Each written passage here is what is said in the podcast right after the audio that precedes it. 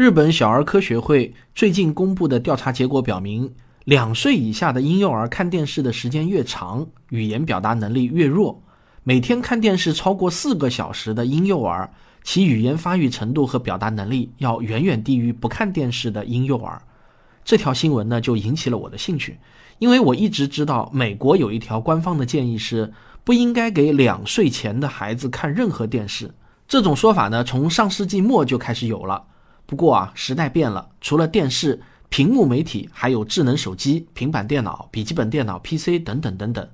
那么这些屏幕又是否可以给两岁前的婴幼儿看呢？为此啊，我做了一番调研，今天呢就把我的调查结果详细的告诉给大家。美国儿科学会在一九九九年发表过一份媒体使用和儿童之间关系的政策声明。其中啊，学会讨论了媒体教育可能带来的益处，以及电视对于儿童的健康风险。这些风险对于两岁以下的儿童尤为明显。学会的原文是这样的：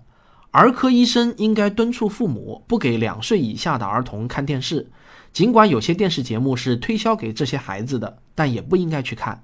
早期大脑发展的研究表明，婴幼儿有强烈的需求和父母以及其他重要照看者之间直接互动。这有利于健康的脑部发育，并能够培养健全的社会情感和认知功能。所以呢，应该禁止两岁以下的幼儿观看任何电视节目。我们先来了解一下美国的儿科学会吧。它创立于一九三零年，现在呢，大约拥有六万名儿科医师会员，致力于有关婴儿、儿童、青少年身体、精神、社会医疗和福利的保护和研究。并且啊，提供优质、权威的儿童医疗信息。两岁以前的儿童应该完全禁止看电视的说法，就是美国儿科学会提出的，并且呢被广泛引用，在世界范围内传播。因为美国儿科学会的权威性非常高。那么这条指导意见有效吗？家长们是否都听呢？儿童媒体研究专家萨里帕斯尼克在接受美国公共广播公司 PBS 的采访的时候说。针对婴幼儿的电视使用情况做了分析，结果啊出人意料。尽管很多家长都听说过不要给两岁以前的婴幼儿看电视的这一官方建议，但婴幼儿还是接触到了大量的电视内容。凯泽家庭基金会的一项研究显示，两岁以下的婴幼儿中，百分之四十三以上每天看电视，百分之十八每天看视频或者 DVD。总体数据表明。百分之七十四的两岁以前的婴幼儿都已经看过电视了，这也就是说啊，有不少家长并没有把这条指导意见放在心上。他们表示，数字媒体的内容播放给婴幼儿对语言发育是有益的。对此呢，凯泽家庭基金会曾经联手总部在伦敦的国家读写信托基金，出版了一份相关研究的综述报告。这份报告就指出，如果节目的质量很高，十八个月大的婴幼儿在观看视频节目后会做出反应、发声、说出一些单词，但更多的研究却指出，二十二个月以前的婴幼儿学习单词的最佳方法是和人交流，其效果啊要远比观看电视强。二零一一年九月，美国儿科学会还发布了一篇新闻稿，标题是“一些儿童电视节目对幼儿大脑有害”。在这篇新闻稿中，开篇就义正言辞地指出。美国儿科学会建议儿童适量观看电视，而两岁以下的婴幼儿则应该完全禁止看电视。这篇新闻是关于电视节目内容的。当期的小儿科期刊也指出，一些不当的电视节目远比普通的电视节目对儿童的损害更大。看上去呢，两岁以下的婴幼儿应当禁止看电视已经成了板上钉钉的事实了。但是，没有想到的是，五年后的二零一六年的十月二十一日，这件事情却出现了一定的反转。美国儿科学会又发布了最新的儿童媒体使用建议。这份建议如下：对于小于十八个月的婴儿，除了视频聊天，避免使用其他屏幕媒体；而针对一岁半至两岁的婴幼儿，如果父母想让他接触数字媒体，应该挑选高质量的节目，并与他一起观看。帮助他理解观看的内容。对于二至五岁的儿童，建议观看高质量的节目，每天的观看时间不超过一个小时。父母应该陪伴他一起观看，帮助他了解所看到的内容，并把看到的内容应用到周围真实的世界中去。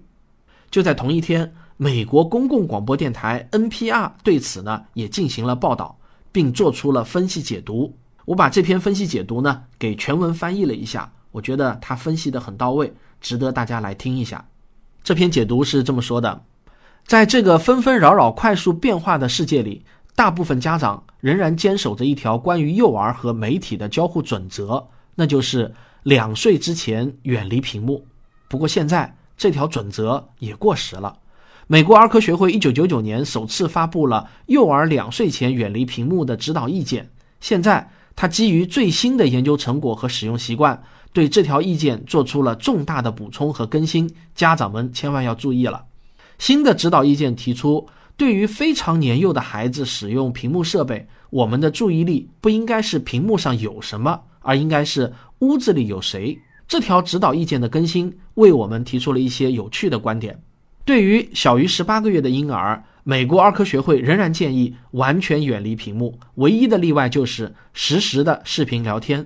调查表明，大部分家庭认为 FaceTime 聊天不能算作使用屏幕，或者啊，至少可以这么说，和祖父母以及其他亲朋好友的虚拟联系的益处，胜过了婴儿暴露在笔记本电脑或者手机前的潜在害处。美国儿科学会没有给出正面的证据支持以下说法。婴幼儿可以从虚拟对话中获得明显的益处，就像他们从实时的社会互动中获得的益处一样多。但事实上，已经有一些观察性研究指出，六个月大的婴儿和奶奶在 Skype 上玩躲猫猫就可以建立起感情上的亲密联系。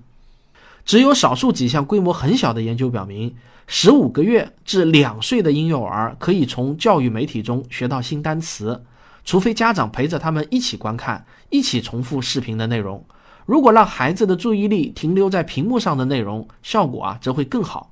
这也就是说啊，最好的做法就是把视频或者 App 当成图片书那么用。另一方面，有许多研究已经明确表明，如果让婴幼儿一个人过早观看教育视频，那么他的语言技能可能会变差。也有研究显示，过早观看太多电视的孩子，语言学习上会有延迟。这些研究都说明，不能让媒体取代和人的互动。出于这个原因，新的指导意见把两岁之前远离屏幕改为了两岁以前避免独自使用屏幕媒体。而对于二至五岁的学龄前儿童，有很多证据显示，他们已经有能力将屏幕上的知识应用到现实生活中，比如屏幕上教授的早期的读写和数学。正面的社交和情感技能，以及端正的行为等等，但美国儿科学会在这里表现出了强烈的品牌偏好。他把芝麻街和美国公共电视台列为了两家值得信赖的儿童教育媒体。但苹果的应用商店里估计呢会有几万款打着教育品牌的 App，美国儿科学会却认为他们中能够满足高标准学习任务的寥寥无几。对于两岁至五岁的学龄前儿童，美国儿科学会建议每天使用屏幕的时间不超过一个小时。和婴幼儿一样，美国儿科学会希望照看者也参与到这一个小时当中，和你的孩子一起观看屏幕上的内容，帮助他们理解，并把看到的、学到的应用到现实生活中。好了，这篇文章就到这里结束了。话说，新说法虽然给婴幼儿使用屏幕开了条口子。但过去强调的那些负面作用，其实仍然是存在的。美国儿科学会的下属网站 healthychildren.dot.org 发文，强调两岁以下婴幼儿屏幕媒体的使用仍然应该是非常有限的，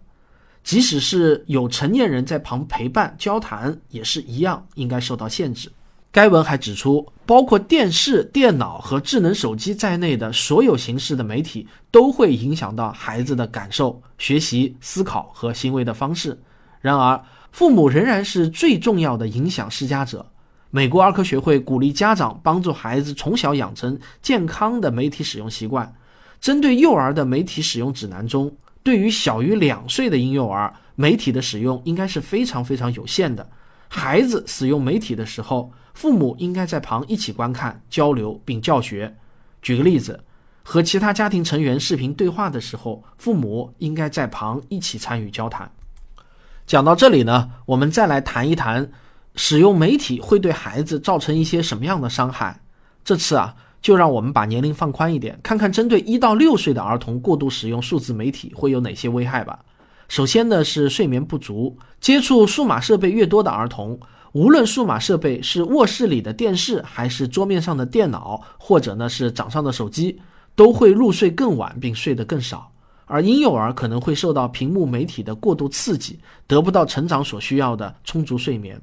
第二呢是学习和社交技能的获得变得缓慢。一到六岁过多观看电视的儿童可能会表现出注意力、思维、语言和社交技能上的障碍，行为变得迟缓。原因之一可能是他们和父母以及家人的互动会减少。开着电视或是关注自己手机的父母会错过和孩子交流的宝贵时机，而他们的职责则应该是不断帮助孩子学习。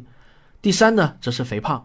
学龄前儿童过度使用数码设备可能导致体重增加。甚至是儿童肥胖，一边看电视一边吃零食，不长肉才奇怪了。另外，爱看电视、爱用手机的儿童一般不喜欢出门进行体育锻炼，这也是导致肥胖的一个重要原因。最后呢，则是行为问题，电视或其他屏幕上的暴力内容会导致孩子的行为问题。出问题的原因不是孩子害怕了，或者啊被他们看到的东西弄糊涂了，就是啊他们喜欢模仿屏幕上的人物。根据美国《世界日报》的报道，美国医学协会杂志日前发布的最新研究显示，在电视里看到枪支暴力的儿童更可能模仿镜头中的动作。俄亥俄州立大学的研究人员对一百零四名儿童进行了分组实验，每组呢都观看二十分钟的影片，其中第一组的影片有枪支暴力，第二组则没有。之后，他们把儿童带到另一个房间，告诉他们橱柜里有玩具，包括一把手枪。看他们对枪会产生什么样的反应。结果显示，第一组儿童平均扣动扳机二点八次，平均持枪五十三点一秒；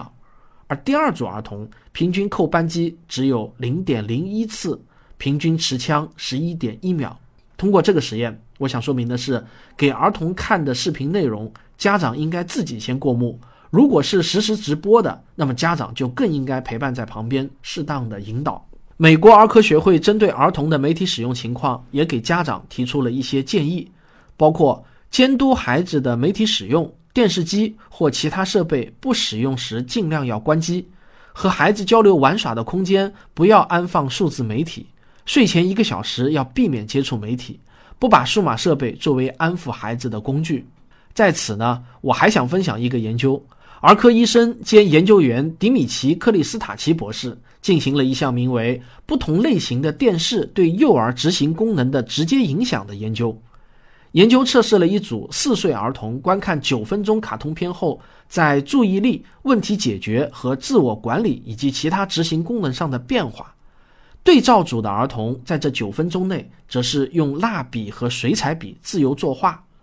测试的结果是呢？观看卡通动画片的儿童在各项能力中的表现明显不如自由作画的儿童，而卡通片的内容则对测试结果没有任何的影响。无论是快节奏的卡通片还是慢节奏的卡通片，看完之后他们的执行能力都会变差。比起拔苗助长，让孩子对着电视、电脑、手机不停的学学学，不如给他们更多空间，随便画画图，自由出去玩耍，快乐的与周围的人交谈。这才是对成长最有益的方式。另外，可能会有老一辈的人持这样的观点：两岁前的小孩那么小，电视上放什么他是不懂的。其实呢，这个观点是错误的。已经有研究发现，两岁的幼儿已经会对电视中推广的品牌产生好感，而即使是一岁的婴儿，如果发现视频中的人物对某件物体有厌恶感，他自己也会避免碰触那样的物体。这些研究都说明，婴幼儿对屏幕媒体上的内容产生情感反应，并以此来主导自己的行为。好，最后我们总结一下，今天的主题是：两岁以下的幼儿能不能看电视呢？结论是，曾经有过这个说法，但现在官方已经做了修订，允许成年人在旁陪伴、交谈、教学的时候，婴幼儿可以有限的观看屏幕上的内容。不过啊，过去屏幕对婴幼儿造成的负面影响仍然存在，即使成年人在旁观看屏幕的时间也应该非常有限。好，这就是本期我主持的科学大视野的所有节目，感谢大家的收听，我们下回再见。科学声音。